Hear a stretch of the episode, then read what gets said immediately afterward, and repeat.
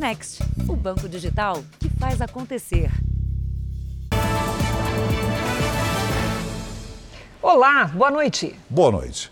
Pessoas que sofrem golpes estão com problemas para receber de volta o dinheiro perdido, mesmo quando tem seguro contratado. Durante a pandemia, muitos esquemas aconteceram pela internet. Agora, alguns criminosos estão usando a tradicional venda de frutas no mundo real para atrair as vítimas.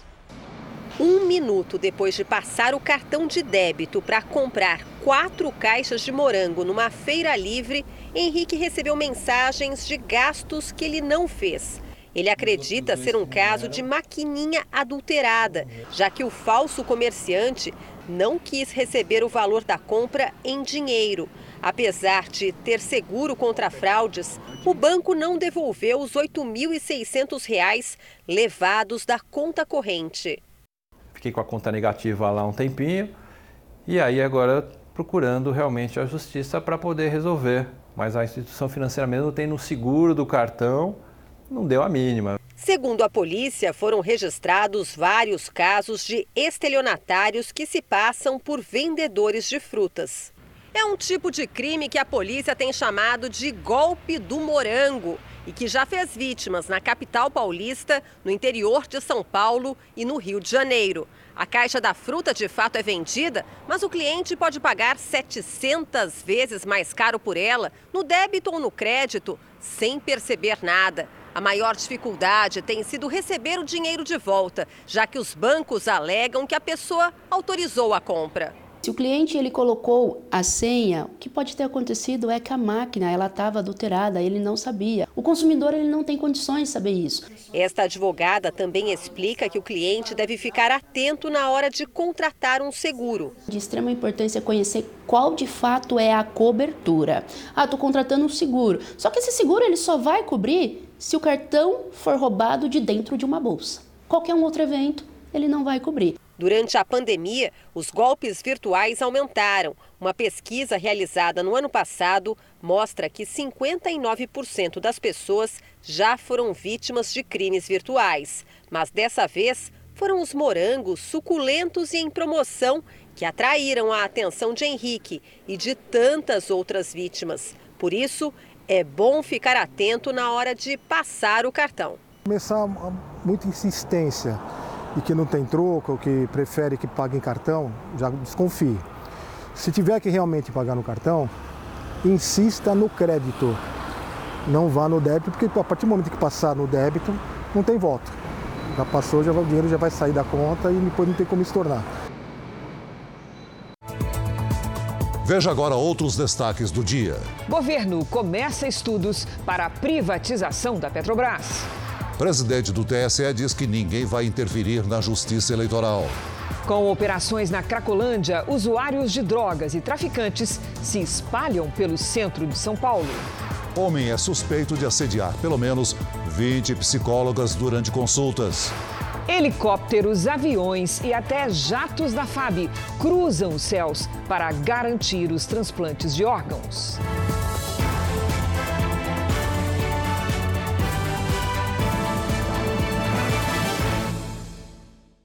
Oferecimento Bradesco Prime. Conecta você aos seus investimentos.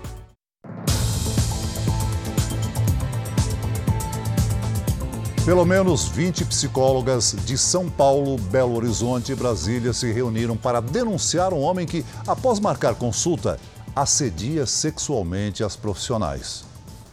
A abordagem é quase sempre parecida. O suposto paciente pergunta para a psicóloga se pode passar por atendimento online porque é deficiente físico. A profissional concorda, mas logo na primeira consulta percebe que o interesse dele é outro e criminoso. Esta profissional, que não quer ser identificada, é uma das dezenas de vítimas do homem que tem assediado psicólogas de várias partes do país.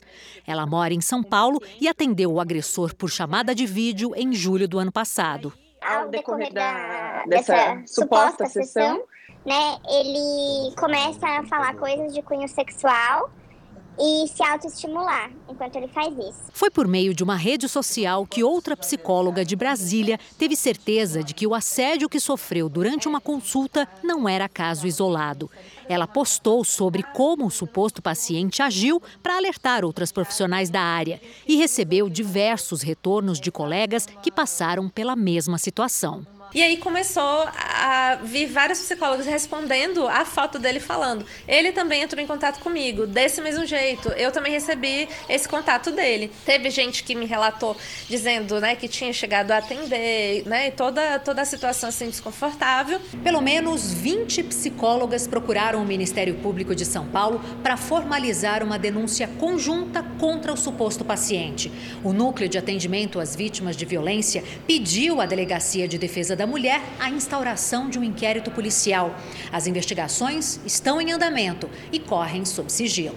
Segundo a conselheira do Conselho Regional de Psicologia, o assédio sexual contra psicólogas é um problema grave e recorrente nos consultórios.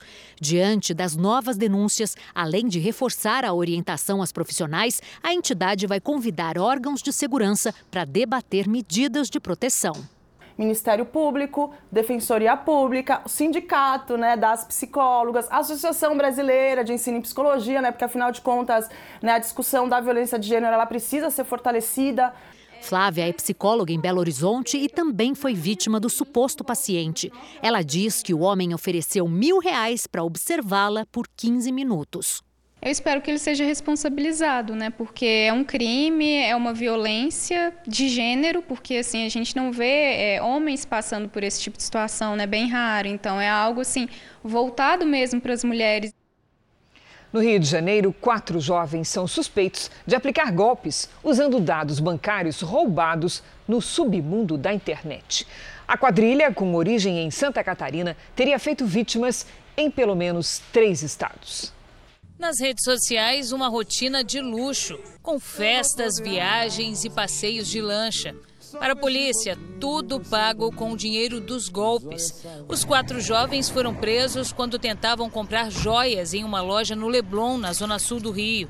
A investigação aponta que eles usavam dados bancários de outras pessoas obtidos na Deep Web sites da internet é que não aparecem nas ferramentas de buscas e que são considerados o submundo da rede mundial de computadores.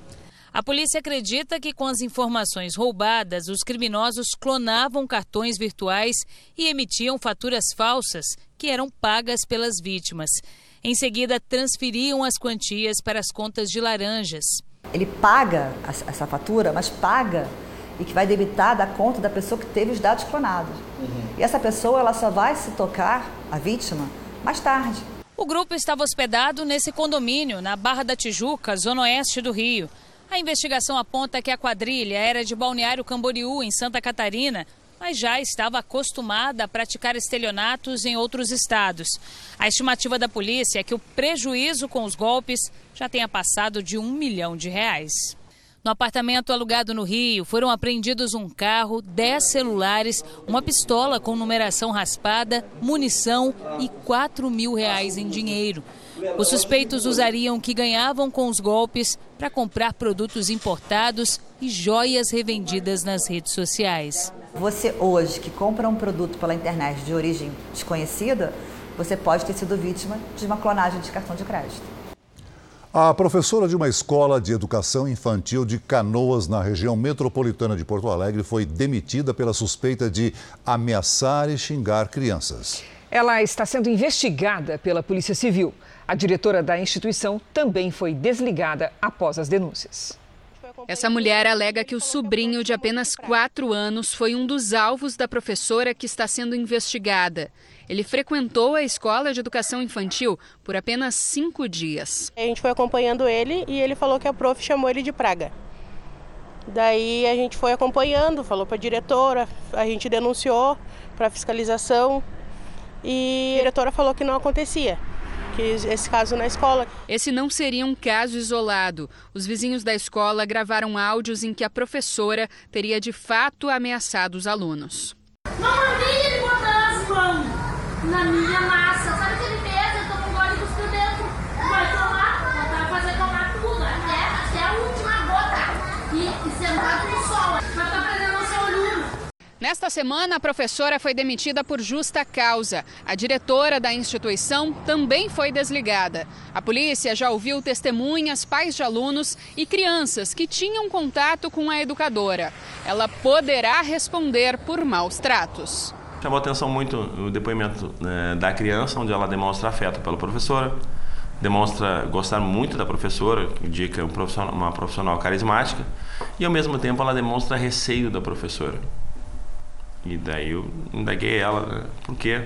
Não, porque a criança diz, ela briga com meus colegas. Apesar da escola ser particular, a prefeitura tem direito a algumas vagas por meio de convênio. Em nota, o prefeito de Canoas informou que não irá encerrar o acordo com a escola porque não tem como realocar as crianças para outras creches do município. Por meio de advogados, tanto a professora como a diretora informaram que não vão se manifestar. A polícia realizou uma operação contra os braços financeiros das quadrilhas de tráfico de drogas que atuam no norte do país. O dinheiro circulava entre dezenas de contas para dificultar o rastreamento. Ainda era madrugada quando os policiais começaram a cumprir os mandados de prisão, busca e apreensão. A operação aconteceu ao mesmo tempo em cidades da região metropolitana de Belém, no Pará, e em Macapá, no Amapá três carros de luxo, celulares, documentos e dinheiro foram apreendidos. Segundo a polícia, a quadrilha abria empresas fantasmas para movimentar o dinheiro do tráfico de drogas da região norte. As investigações mostram que o dinheiro era transferido entre as contas da organização para tentar evitar que fosse rastreado. As investigações começaram em outubro do ano passado, depois que a Polícia Civil aqui do Pará interceptou um carregamento e apreendeu meia tonelada de cocaína. Os policiais conseguiram identificar e acompanhar os principais integrantes da organização criminosa. 21 contas bancárias foram bloqueadas. Estima-se que nestas contas a quadrilha já tenha movimentado mais de 60 milhões de reais. A Polícia Civil está agora investindo e combatendo exatamente o lado financeiro, o braço do, desses crimes criminosos, desses traficantes, que, com dinheiro dessas ações, adquirem carros, apartamentos e movimentam valores consideráveis. Segundo as investigações, a cocaína seria trazida de outros países pela floresta amazônica e aqui era enviada por navios para países dos continentes europeu, asiático e africano. Em Israel, a equipe do Jornal da Record conheceu a história de um bebê vítima da misteriosa hepatite aguda, que atinge crianças em todo o mundo. Os especialistas que cuidam do menino acreditam que a doença não é contagiosa. Descartam que ela tenha sido provocada por vacinas, mas dizem que pode haver alguma relação com o coronavírus. Benayá Nagar tem um ano e meio de idade. Há dois meses, a mãe dele, Timor, sentiu que algo estava errado e levou o menino ao médico. Foi o início de uma procura por um diagnóstico e uma cura. Benayá vive em Beersheba, no sul de Israel, com seus pais e três irmãos. Mas foi aqui, neste hospital em Jerusalém, que os médicos conseguiram salvar a vida do menino. Foram semanas de testes até que os médicos acharam a resposta. Benayá contraiu uma forma misteriosa de hepatite que afeta crianças em todo o mundo. A Organização Mundial da Saúde alertou esta semana que investiga cerca de 350 casos de hepatite aguda entre crianças em cinco regiões do mundo e em mais de 20 países. No Brasil, há mais de 20 casos suspeitos. Israel registrou 40 casos da doença nos últimos 12 meses. Duas crianças precisaram de transplantes de fígado.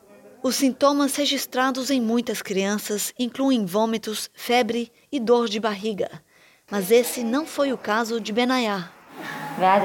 Ele não vomitava, não estava com dor, mas eu senti no meu coração que algo estava errado. Ele ficou quieto, sem energia, e notamos que a pele dele e os olhos estavam ficando cada vez mais amarelos, conta a mãe. Esse é um dos principais sinais de que o fígado não está funcionando bem. Benayá foi transferido para um hospital em Jerusalém, onde o Dr. Steyer iniciou o tratamento. A gente não podia esperar mais. Ele estava piorando. Fizemos uma biópsia do fígado e os resultados foram parecidos aos da hepatite autoimune, explica. Benayá se recuperou da doença, mas ainda toma remédios e faz testes semanais de sangue para saber se o fígado está estável. Os médicos dizem que a doença não é contagiosa e parece ser autoimune, ou seja, provocada pelo sistema imunológico do próprio organismo. O Dr. Steyer ainda explica que em Israel, todas as crianças que ficaram doentes com a nova hepatite já foram infectadas pelo coronavírus. 90% deles não foram vacinados porque eram muito jovens. Sabemos que a Covid pode causar doenças autoimunes, então acredito que essa onda de hepatite esteja ligada à pandemia, diz o médico. Você vai ver a seguir: brasileira presa com cocaína na Tailândia é condenada a mais de nove anos de prisão.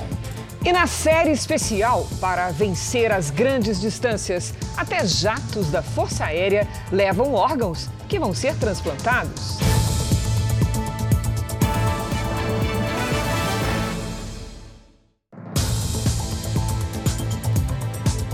O presidente do Tribunal Superior Eleitoral, ministro Edson Fachin, afirmou hoje que não aceitará interferência na justiça eleitoral. As declarações foram dadas durante uma visita à sala do TSE, onde ocorrem os testes de segurança nas urnas eletrônicas. O presidente da corte, Edson Fachin, decidiu dar o recado depois de ter sido pressionado nos últimos dias pelas Forças Armadas a seguir uma sugestão do presidente Jair Bolsonaro de que haja uma apuração paralela dos votos. Quem trata de eleições são forças desarmadas. E, portanto, as eleições dizem respeito à população civil que de maneira livre e consciente escolhe seus representantes.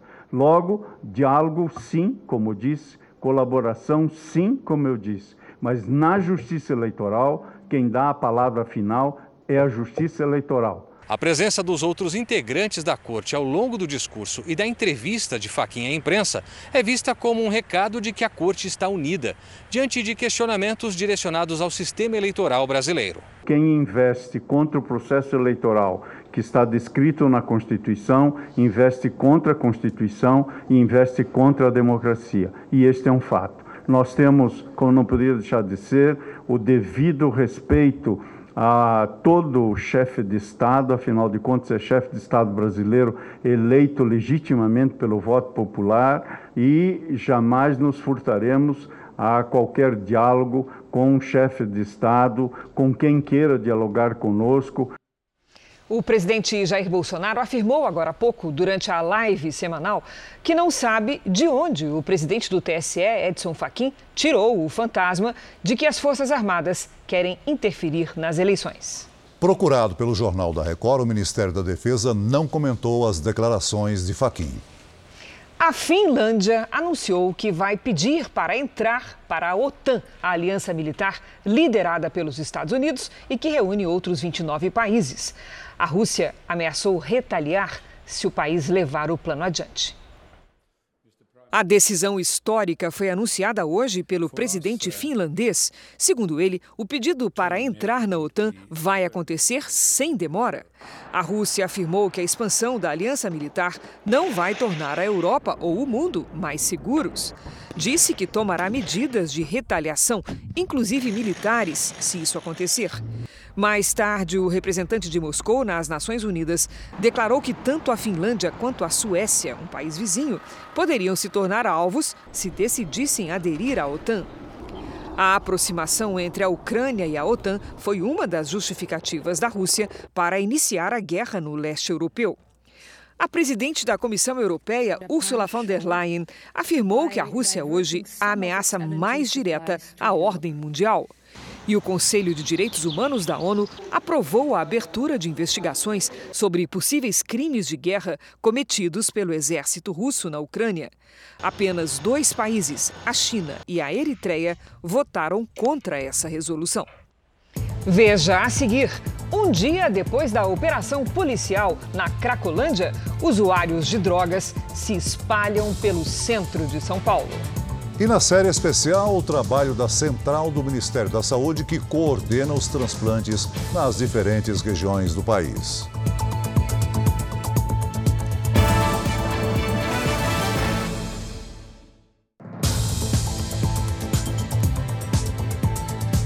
Pela primeira vez, a Coreia do Norte confirmou que existem casos de Covid no país e decretou confinamento nacional. Segundo a agência de notícias estatal, quase 190 mil pessoas estão recebendo tratamento. Pelo menos seis pacientes morreram. A agência de notícias estatal afirmou que foram detectados casos da variante Omicron. Até então, a Coreia do Norte nunca tinha confirmado um registro sequer da doença. O ditador norte-coreano apareceu de máscara numa reunião da alta cúpula e pediu medidas de emergência máxima contra o coronavírus. No passado, o país chegou a recusar a doação de vacinas contra a Covid.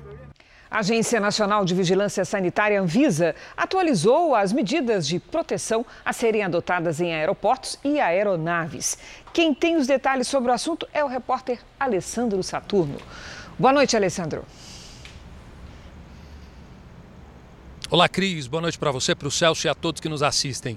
Bom, os diretores da Anvisa, eles analisaram o cenário atual de Covid-19 em todo o país e por isso decidiram flexibilizar as regras. No entanto, fica mantido o uso de máscara facial durante o voo. Com essa decisão da Anvisa, pode ser retomado aí o serviço de comida, né, de bordo dentro das aeronaves. Os passageiros e tripulantes poderão retirar as máscaras para se alimentar. No entanto, a agência recomenda que o serviço de bordo ele seja breve e fica mantido o desembarque por fileiras. A Anvisa, ela também prorrogou aí o prazo, as autorizações emergenciais para medicamentos e vacinas, mesmo o Ministério da Saúde tendo declarado aí o fim do estado de emergência em saúde pública. Essas novas autorizações ficam prorrogadas aí por mais um ano. Cris e Celso. Obrigada, Alessandro. A Receita Federal publicou hoje as novas regras para isenção de IPI na compra de carros por pessoas com deficiência. Agora, os veículos podem custar até 200 mil reais. Amanda é mãe do Leonardo, de 8 anos. Ele nasceu surdo. Aos dois anos, fez um implante para conseguir ouvir, por isso é considerado deficiente auditivo. E pela primeira vez, pode ser enquadrado na regulamentação que isenta a cobrança de IPI na compra de carro zero. Nós vamos poder é, utilizar desse benefício para aquisição de um veículo que vai conduzir o Léo, não só para as terapias, né, mas também para o lazer, para todas as outras atividades que o Léo precisa precisa né, e necessita como criança. As novas regras para a isenção do IPI, o imposto sobre produtos industrializados, na compra de veículos para pessoas com deficiência, foi publicada hoje no Diário Oficial da União. Desde janeiro, as análises estavam paralisadas porque a nova lei precisava ser regulamentada pela Receita Federal, o que só aconteceu agora. Entre as novidades está o aumento do valor máximo do veículo, que subiu de 140 mil para 200 mil reais. Para ter direito à isenção, a pessoa deve se enquadrar em pelo menos uma das categorias: deficiência auditiva, física, visual, mental ou transtorno do espectro autista. A comprovação não foi alterada, tem que ser feita por laudo médico por profissional autorizado pelos departamentos de trânsito dos estados. Em São Paulo, um dia depois da operação policial na Cracolândia, usuários de drogas e traficantes se espalharam para outros pontos da cidade. Caixotes espalhados pelas calçadas.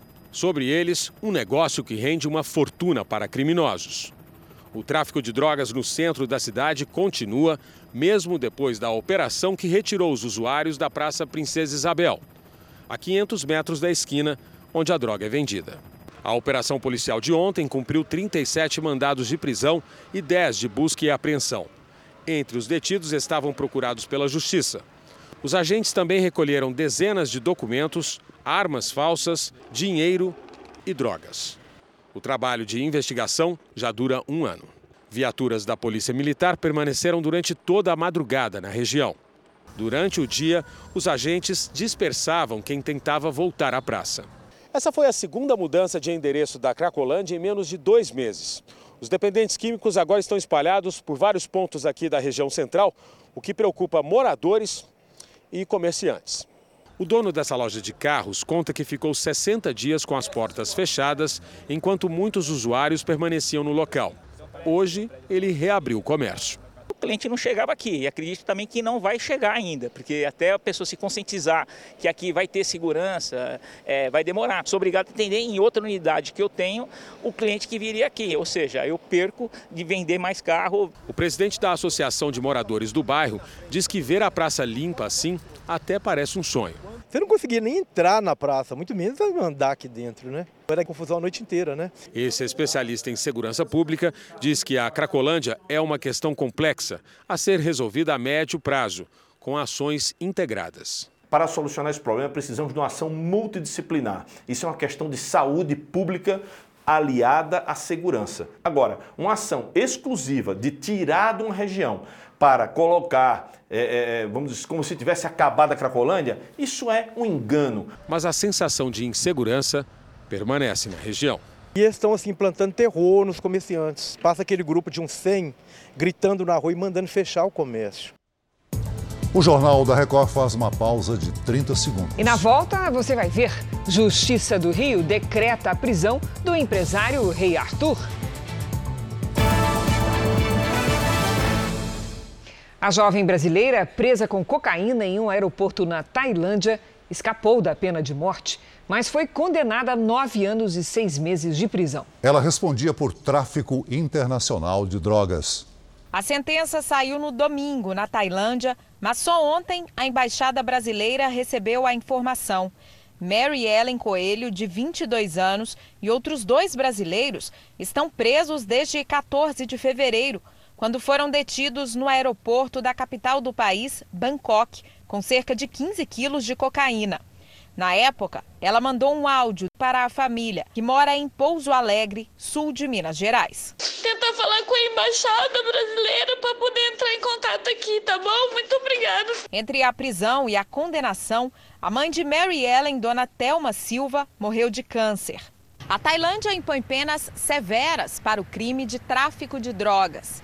Dependendo da quantidade e tipo de entorpecente, a pessoa pode ser condenada à morte. No caso da brasileira, havia a possibilidade de prisão perpétua, mas a prisão da mulher apontada como aliciadora dos jovens que transportaram a droga funcionou como atenuante para a pena. A mulher foi flagrada nessas imagens ao lado de Mary Ellen e de outro brasileiro no dia do embarque em Curitiba. A droga foi encontrada por autoridades tailandesas na bagagem deles logo ao desembarcar. Os advogados de Mary Ellen vão entrar com pedido para ela cumprir a sentença no Brasil.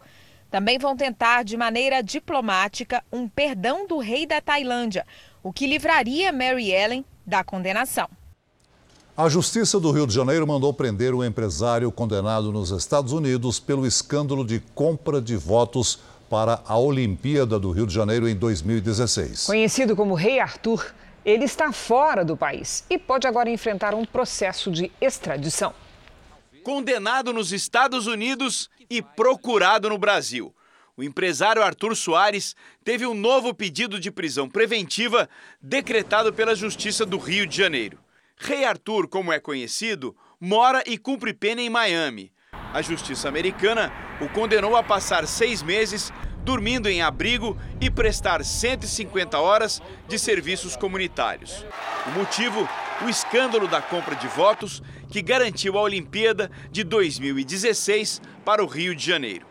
Segundo a força-tarefa da Lava Jato, Rei Arthur foi o financiador do esquema de corrupção comandado pelo ex-governador Sérgio Cabral. Pela nova acusação, o empresário pagou propina à polícia do Rio para que fosse beneficiado nos inquéritos investigados pela Delegacia Fazendária e vai responder por corrupção e lavagem de dinheiro. Segundo o Ministério Público, o rei Arthur teria pago ao delegado Ângelo Ribeiro de Almeida e a mulher dele 2 milhões de reais. O dinheiro teria sido usado para a compra de uma franquia de um restaurante de luxo num bairro nobre do Rio de Janeiro. Agora, a justiça quer a extradição do empresário. Mas o caminho que pode trazer Rei Arthur até o complexo penitenciário do Rio não será tão fácil. O Ministério da Justiça vai ter que começar um processo de extradição, que será apreciado pelo Departamento de Estado americano. Há cinco anos, a Justiça não conseguiu que o empresário fosse mandado de volta ao Brasil. Esse especialista em direito internacional explica que o pedido deve ser acompanhado com provas, dentro do que prevê o tratado e os protocolos entre os dois países. Tem que ter elementos mínimos de indícios de que há participação dele como essa causa provável, que é o termo que os americanos utilizam para demonstrar que ele de fato cometeu aquele crime ali. A defesa do delegado Ângelo Ribeiro disse que os fatos serão esclarecidos e que a justiça vai reconhecer a improcedência da denúncia. Já os advogados de Arthur Soares informaram que a acusação depende da confirmação dos fatos e que, após ouvir a defesa, a promotoria poderá, ao final do processo, pedir a absolvição do empresário. O ministro da Economia, Paulo Guedes, disse hoje que vai dar andamento aos estudos para a privatização da Petrobras. O objetivo do governo é ampliar a concorrência no setor de combustíveis. O primeiro compromisso do novo ministro de Minas e Energia foi no Ministério da Economia, onde ele despachava até ontem. Adolfo Saxida, que era auxiliar de Paulo Guedes, cumpriu o roteiro que já estava acertado com o ex-chefe e pediu o início dos estudos para privatizar a Petrobras e a PPSA, estatal que cuida dos ativos do pré-sal. Espero que no período mais rápido de tempo possível nós tenhamos essa resolução pronta e levamos para o presidente da República, o presidente Jair Bolsonaro, assinar esse decreto e começar esse processo aguardado pelo povo brasileiro. É a libertação do povo do brasileiro contra os monopólios. Esses são os passos iniciais de uma possível privatização Durante o pronunciamento feito pelos dois ministros, Paulo Guedes respondeu a um sindicalista que protestava na frente do Ministério da Economia por aumento dos salários dos servidores. Eu não quero falar de quem roubou a Petrobras, assaltou a Petrobras durante anos, roubaram, foram condenados. Eu não quero falar isso. Eu quero simplesmente receber como um programa de governo que teve 60 milhões de votos, receber aqui um pedido o novo ministro de Minas e Energia e encaminhar o processo. Obrigado. Nós vamos devolver ao povo brasileiro o que é deles. Nós vamos devolver ao povo brasileiro o que é deles. Fontes do Ministério da Economia com quem eu conversei disseram que uma possível privatização da Petrobras deve prever o fatiamento da empresa para que ocorra uma maior competição no setor de combustíveis. Apesar do tom de pressa adotado pelo governo, o processo de venda é longo. Além da definição sobre o formato do negócio e de quanto vale a Petrobras, tudo ainda precisa ser aprovado pelo Congresso Nacional. Nesta quinta-feira, quem esteve em Brasília foi o presidente da Petrobras. José Mauro Coelho teve reuniões com o novo ministro de Minas e Energia, com o ministro da Casa Civil, Ciro Nogueira, e com o presidente do Banco Central, Roberto Campos Neto. A conversa foi a pedido do próprio presidente da Petrobras, já que ele foi indicado pelo ex-ministro de Minas e Energia, Bento Albuquerque. O presidente do Senado descartou a possibilidade de privatização da Petrobras nesse momento. Para Rodrigo Pacheco, o preço dos combustíveis, que continua alto nas bombas, é problema que precisa ser solucionado agora. Hoje, o senador se reuniu com os secretários de Fazenda dos estados. O presidente do Senado pediu que os estados mantenham o congelamento do ICMS, o imposto sobre circulação de mercadorias e serviços, um dos que são cobrados sobre os combustíveis. Hoje, a previsão é que o congelamento, que começou em novembro do ano passado, acabe em junho. Para Pacheco, o ideal seria manter a medida até que seja costurada uma solução definitiva para a alta no preço da gasolina e do diesel. Uma das alternativas defendidas pelo presidente do Senado é que parte dos lucros da Petrobras, repassada para a União, seja usada para amortecer o impacto de novas altas.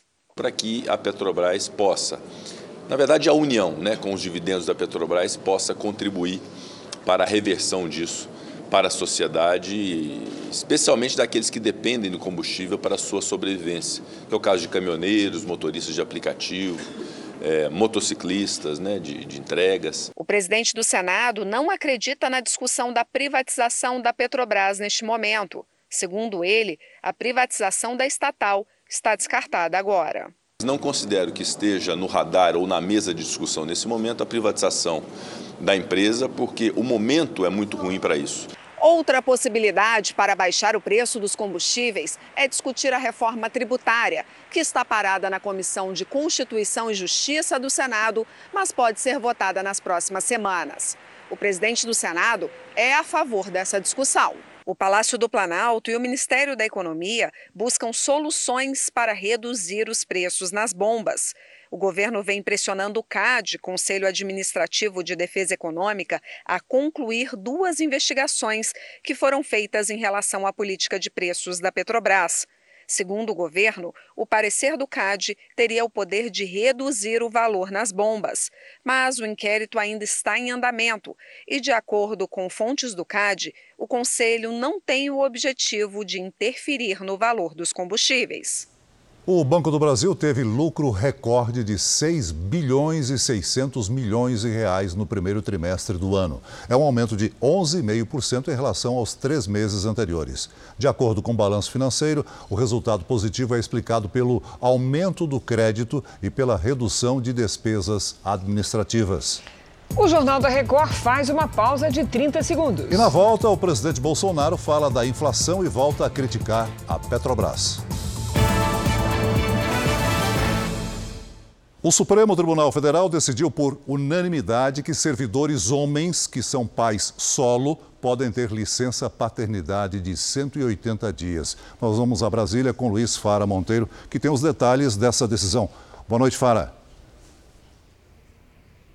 Boa noite, Celso, Cris e a todos que nos acompanham.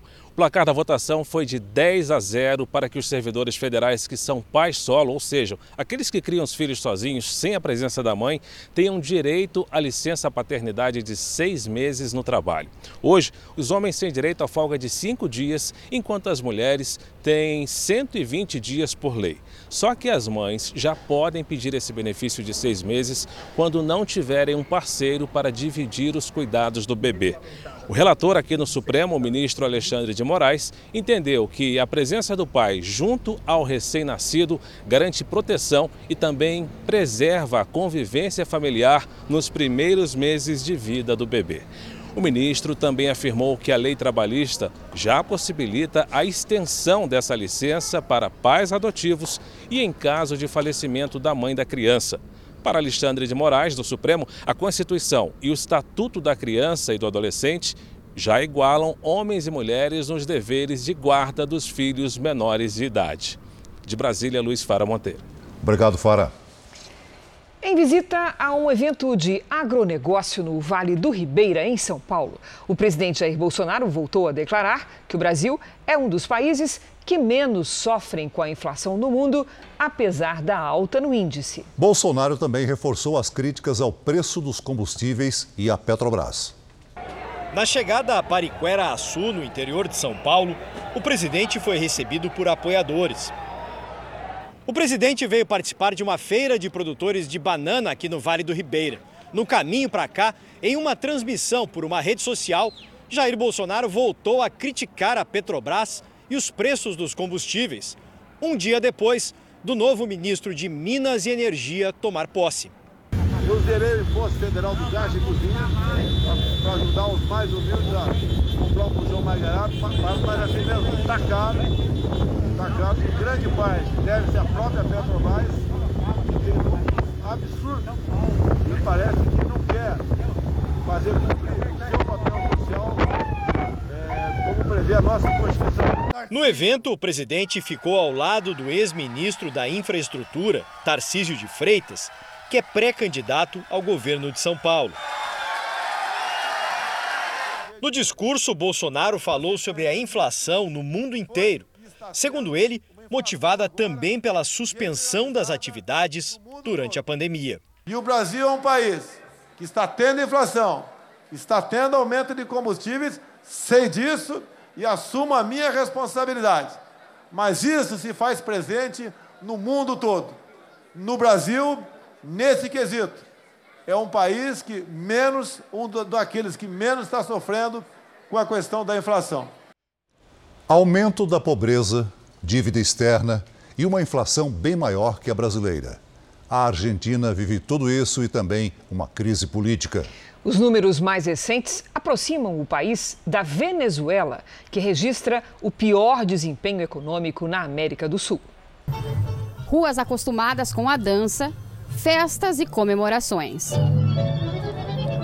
Agora o desafio é outro. A pobreza alcançou 44% da população em 2021, um recorde histórico. A Argentina ainda enfrenta a inflação, que no mês de março alcançou 6,7%. O governo argentino chegou a um acordo para renegociar a dívida com o Fundo Monetário Internacional, o FMI, de 45 bilhões de dólares, o equivalente a 230 bilhões e 500 milhões de reais. O problema se arrasta desde 2018. A população sente o reflexo no bolso. No mês de junho, haverá um aumento de até 20% do valor na tarifa de gás. O consumo de carne diminuiu pelo menos 3,8% em 2021. Com isso, muitos argentinos abandonaram um dos hábitos favoritos do país, o churrasco. Nicolás confirma que o assado agora somente em ocasiões especiais. É preciso escolher quando e com quem comer. O presidente Alberto Fernandes viveu seu momento de maior pressão. Fernandes rompeu com a vice Cristina Kirchner e no ano passado o governo ficou ainda mais enfraquecido após a derrota nas eleições legislativas. Agora, a inflação e a pobreza fizeram com que a população se revoltasse. Desde a última terça-feira, grupos de todo o país marcharam até aqui, a capital Buenos Aires, para manifestar a sua insatisfação. Os manifestantes prometem um grande ato para pressionar o presidente e pedir aumentos salariais. Com tantos resultados negativos, a Argentina se aproxima da Venezuela, que tem o pior desempenho econômico da América Latina. Especialistas afirmam que a crise na Argentina era previsível. Por causa da dívida com o FMI e pelas políticas econômicas do governo de esquerda. A situação se agravou ainda mais na pandemia com o fechamento da economia e com a guerra na Ucrânia, que encareceu muitos produtos importados. A quinta-feira começou gelada no sul, com mínima abaixo de 3 graus na Serra Catarinense. Hora de conversar com a Lidiane Sayuri. Oi, Lid, boa noite. Sinal de que realmente se confirma o frio aumenta na semana que vem? Aumenta sim, isso é apenas um ensaio, viu, Cris? Boa noite para você, Celso. Para quem nos acompanha, nesta quinta-feira, uma massa de ar frio derrubou as temperaturas no sul. Agora, a partir de terça-feira da semana que vem, entra em cena a massa de origem polar. Como o nome diz, ela surge nos polos e avança pelo continente pode gear entre o Rio Grande do Sul e o Paraná, no interior de São Paulo, no sul de Minas e de Mato Grosso do Sul. Nos pontos mais altos das Serras Gaúcha e Catarinense, tem chance de neve. O frio mais intenso deve durar até uma semana. Nesta sexta-feira, o sol aparece na maior parte do Brasil. Entre o Amazonas e o Ceará, tem previsão de chuva forte e a qualquer hora. Em Porto Alegre, máxima de 21 graus. No Rio de Janeiro, faz 26. Em Brasília e Salvador, 29. E em Porto Velho, até 33. Em Bom Jardim da Serra, o dia começa com 2 graus e pode gear. Em Natal e Manaus, chuva e sol com máximas de 30 e 32 graus. Em São Paulo, sol aparece entre nuvens e faz 23. Tempo delivery para a Silvia de Amambai, Mato Grosso do Sul, né, Lídia? Isso, vamos lá, Celso. Oi, Silvia. Sexta-feira será de tempo firme e seco em Amambai. Faz até 26 graus. No sábado, uma frente fria muda o tempo e as máximas ficam entre 20 e 22 graus. Na semana que vem, o frio aumenta a partir de terça-feira. Lide, tem pedido de aniversariante. Josué de Fortaleza, Ceará. Opa, vamos lá. Josué, feliz aniversário com chuva, hein? Em Fortaleza. Ventos úmidos mantêm as nuvens de chuva até o fim de semana.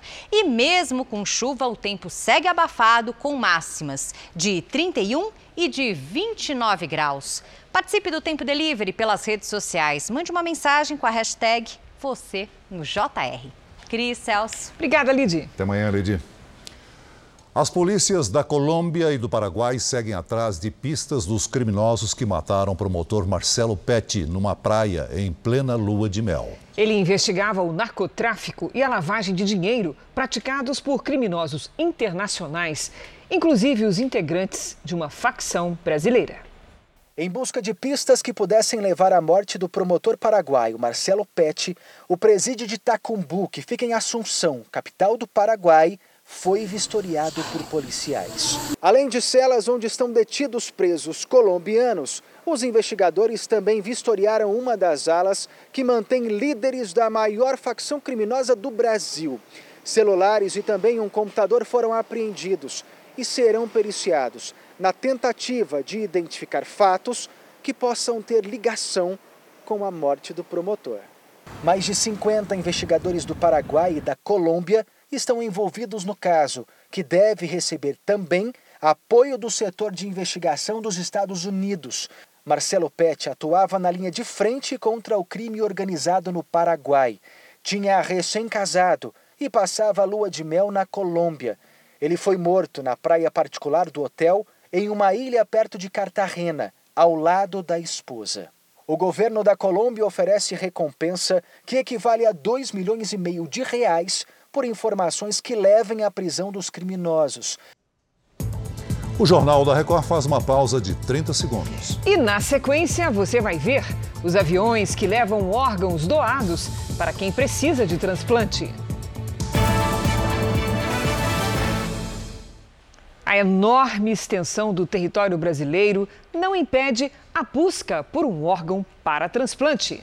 Se a distância entre o doador e o paciente for muito grande, Helicópteros, aviões comerciais e até jatos da Força Aérea cruzam os céus do país nesta corrida pela vida.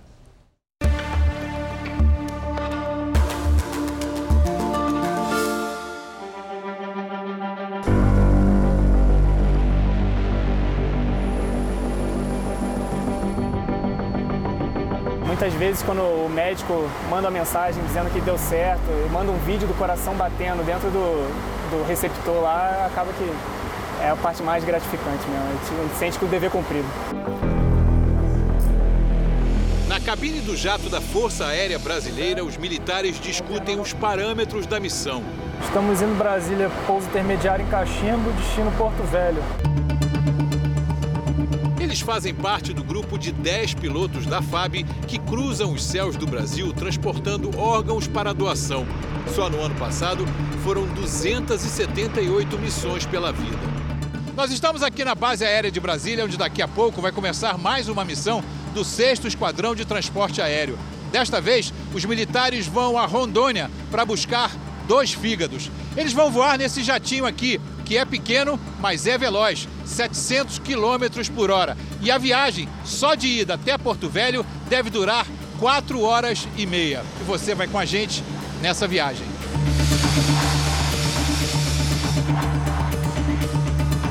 Brasil possui o maior programa público de transplante de órgãos e tecidos do mundo, mas em grande parte isso só é possível graças ao transporte aéreo, público e privado. A FAB, por exemplo, tem um papel importante nesse campo. Seus aviões conseguem chegar com rapidez a cidades onde os voos de carreira não são tão frequentes. É uma missão muito nobre, né? Isso traz um orgulho muito grande para a gente e para a Força Aérea. Ponto de partida dessas viagens pela vida é a Central Nacional de Transplantes do Ministério da Saúde. Não, não. O rim esquerdo ficou com o Ceará, que aceitou para priorizado também. É nesta sala pequena que é feita a conexão entre os estados que têm órgãos para oferecer e os que têm pacientes esperando doação. A equipe trabalha 24 horas, todos os dias da semana, sem parar. A Central Nacional de Transplantes é a única unidade dentro do Ministério da Saúde que não para de trabalhar em momento algum. A gente entende que se a Central Nacional de Transplantes para, alguém também para. O silêncio da sala só é quebrado pelo toque do telefone. É uma ligação do Paraná, avisando que dois rins estão sendo oferecidos à doação. Central Nacional de Transplantes, Alessandra, boa tarde. Sim, acabamos de receber aqui a disponibilização de rins. O passo seguinte da equipe é entrar em contato com outros estados. A tarde avança, mas parece que ninguém quer os rins. Cinco horas depois, 12 estados e o Distrito Federal já tinham recusado os órgãos. Aí veio a boa notícia: o Rio Grande do Sul aceitou. Opa, aceitou para os dois rins? Nossa, é maravilhoso. É salvar duas vidas, né? É, é, gratificante. Toda vez que tem um aceite. Tem aquele sentimento, coração enche de alegria. É bom demais. No dia seguinte, bem cedinho, um avião comercial decolou de Curitiba para Porto Alegre, levando os rins aceitos. Um estudo da Associação das Empresas Aéreas mostra que a aviação comercial é responsável pelo transporte de 80% dos 9 mil órgãos e tecidos doados por ano no Brasil. Mas muitas vezes, esses órgãos e tecidos chegam de avião e precisam cumprir um trajeto menor. E é aí que entram em ação helicópteros como este aqui, da Polícia Militar de São Paulo. Todos os anos, em média, esses helicópteros fazem 70 viagens, levando órgãos e tecidos, levando vida para quem precisa dela. É uma outra emoção também, né? Os enfermeiros fazem isso, os médicos fazem isso, e a gente fazer essa ponte é uma coisa bacana. Até agora, desde janeiro, foram 16 viagens para levar e buscar a caixa com a esperança de vida. Decolagem, voo e principalmente pouso cheios de expectativa, pressa e emoção. Aqui do heliponto do Hospital das Clínicas, os órgãos que acabaram de chegar desembarcam direto para o centro cirúrgico. São muitas histórias para contar, como a das viagens seguidas, que em pouco tempo salvaram duas vidas da mesma família.